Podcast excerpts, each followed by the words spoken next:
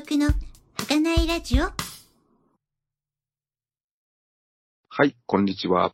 1月13日土曜日の孤独の儚いラジオです。こんにちは、儚い林太郎です。え毎週月曜日と木曜日と土曜日は10分有造をお届けをしております。そして、え今回もここと有造さんをゲストにお迎えしています。こことさんよろしくお願いいたします。はいはいはいはいはい。鬼の恋人、えー、小口雄三です。よろしくお願いいたします。お願いいたします。えー実はこれが、あの、今年最初の収録になりますので、こことさん、そう明けましておめでとうございます。はい、おめでとうございます。今年もよろしくお願いいたします。よろしくお願いします。はい。で、えーこの10分有造は毎週月曜日と木曜日と、えー土曜日に定期配信してまして、で、月曜日と木曜日が私とココトさんがね週ごとに担当とテーマを決めて配信。で、えー土曜日が、まあ、えー週末増刊号ということで別冊で、えー私とココトさんそれぞれの、えー近況報告ですとか気になるニュースですとかそういうことをお話しする、まあ、フリートークの会になっております。で、まず、あの、えー来週の配信ですけども、えー、ココトさんが担当ということで、どのようなテーマになりますでしょうか？えーと、隔月ってことなんですかね。あの、あ、そうですね。隔月小津安二郎ということで、はいこ。れからちょっと小津安二郎さんの映画を見ていって、まあ、お勉強させていただこうと思ってまして、第1回目は1962年、えー、サンマの味、まあ、遺作となる作品、えーをついて、えーは語り合っていきたいと思います。よろしくお願いします。お願いします。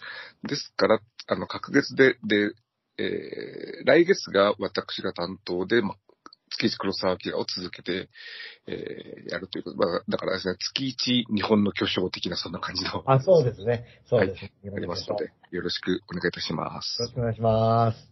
で、えーこの週末の別冊10分有造ですけれども、えーまあ、今回は、まあ、今週と来週で、まあ、ちょっと時期的にはもう、あの、2週遅れぐらいになりますけれども、はい。えーまあ、お正月どうでしたか？みたいな形、話を、えー私と近藤さんにしたいと思うんですが、ただ今年本当にね、あのーまあ、何度も何度も言われ尽くしてますけれども、えー元旦元日に、えー能登半島で起きた地震があって、その翌日は羽田空港でまた大きな国事故があるという。同日ですね。ん？同同日ですね。普通、羽田は2日ですよね。そうでしたっけ？もう大変なことが続いている状況の中で、まあ、ちょっとあの、一方で、あの、小言さんのお仕事ともちろん関係することだと思いますので、その辺のことをまずは小言さんにお聞きしたいなと思うんですけれども、はいかがでしょうか？はい。そうですね。本当にね、あの、能登半島のね、うん大地震はね、まあ、えー、まあ私たちはね、あの、愛知県にいますので、はい。直線距離的にはね、そそんな遠くない、ね、うん、うん、まあはい。神戸で震災あったと同じぐらいの感じだったと思うんですよね。で、まあ名古屋も震度4。まあ私の時ちょっと名古屋じゃなかったですけども、震度はい3っていうことで結構揺れをね、ええ感じたなというものですよね。まあそういう意味で言うと本当にね、こう、まあまだ今苦しんでる方がたくさんいて、まあ復旧の目処も全然立ってないという状況なので、ええ一日も早くね、復旧してほしいなと思っています。で、うん。それに対してね、まあ自分のできることやらないかなとは思ってるんですけど、ええで、ちょっとね、あの、この、今回の、その何？あの、地震に関して言うと、はい。東北の震災にと比べても、ええ。なんか、ちょっとね、報道とかがね、そうですね。ええ。早く、まあ、なんていうんだ、普通に切り替わって。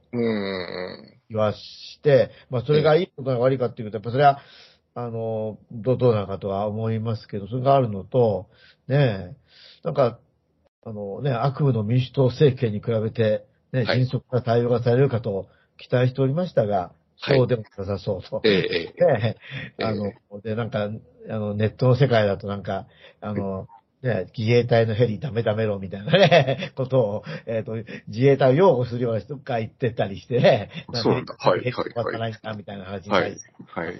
なんだかちぐはぐな感じがしています。で、まあ、その上で、まあ、そのね、先ほどちょっとお題ではないですが、いただいた、はい。まあ、今後のね、その日本の、まあ、インバウンドとかいうこととの関係はどうなのかみたいなね、はい話若干だけ触れたいと思いますけれども、まあ、ええあのーまあ、今回ね、きっとあの、この正月の最中にもね、あの、多くの外国人の方が日本を訪れていたのではないかなと、ええええええ話されて、いろいろね、言葉のつく中で怖い思いもいたんじゃないかなということは思いますね。はい。で、まあ今後じゃあどうなのかというと、まあ、あのーそれは、あの若干は減るとは思いますよ。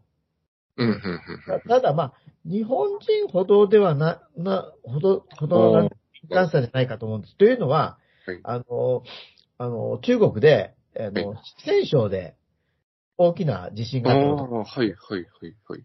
で、中国の四川省で地震起きたところと、上海って、札幌と沖縄ぐらい離れてるわけですけれども、うん、それとも日本人ってもうね、敏感ですので、旅行をやめたりはいあ上海の旅行自身はね。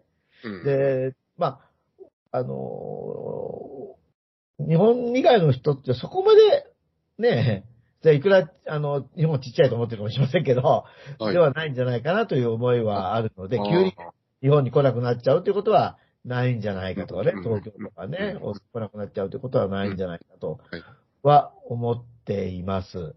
あのーまあ、だから、まあ、大きな影響あるかどうかっていうのはちょっと今のところね、あの、私がかかってる範囲で言っても、はい特に取り消しが相次いでるっていうことはないので、はい、はい。あの、まあ、とりあえずはね、あの、うんいいろんな事情でね、観光に来る、あるいは今はわりかしこう仕事絡みのね、いろんなもの、はいインセンティブみたいなのがありますので、まあ、それでかかっちゃうということはないんじゃないかなと思っています。まあ、まあ、ただね、日本はいつどこで地震があるかわかりません。うんええまあそれを言い出したらちょっとね、まあ、あの、あれですけど、というふうに思ってます。まあ、ただ、ね、当然ながら、あの、まあ、金沢は、内田町あたりはちょっとね、液状化とかあるようですけど、金沢市内はそんなに大きなね、ダメージは受けてなさそうなので、うん、まあ、金沢に観光に行くこと自身は、今のところはね、とりあえず問題ない。ただまあ、本当にこうね、この間増えてきていた能登半島ね、輪島ね、あ、そのあたりはまだまだだし難しい、観光的には難しい。で、もう一つちょっと今気になっていることが、はいそ。の、あの、今回の地震に関わって、なんまあ、ゆまあ、世論誘導ではないですけれども、はいね、あ、あ、まあ、まあ、言ってみるとさ、あんなところに住んでるのが悪いみたいなね。は その、あ。はい。まあ、限界集落なんだからもうこの際移住しちゃったら、みたいなね、こことを言う人もい、いたりしてね。まあ、なんて言うんだろう、助けようっていうのも見捨てちゃうみたいなね。うん。そういうような、こう、なんかまあ、極論じゃあ極論だし、まあ一つの意意見っちゃ意見なんですけど、出ているっていうのはどうもどうもこれいいのかなと僕は思っていて、うん。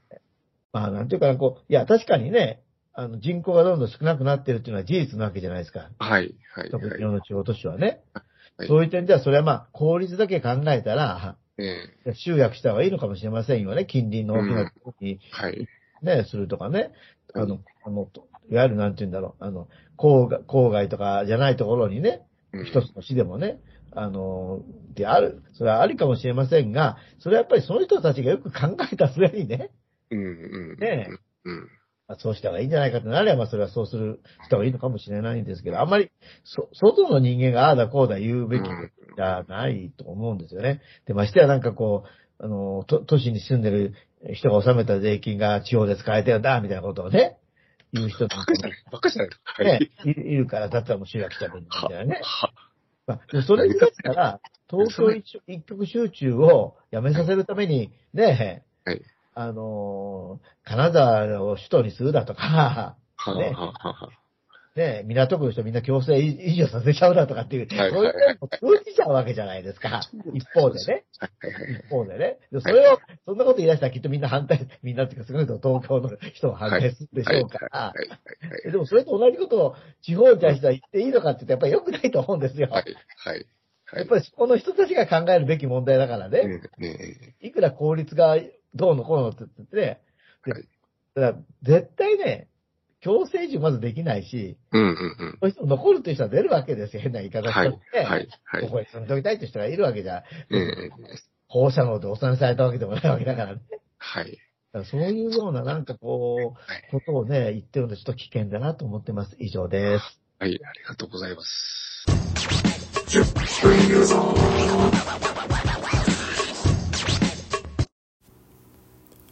はい、今回はここまでです。次回はまた来週の土曜日に配信いたしますので、どうぞお楽しみに。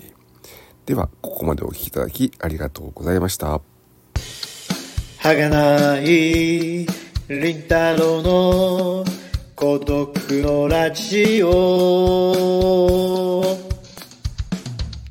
孤独の儚いラジオ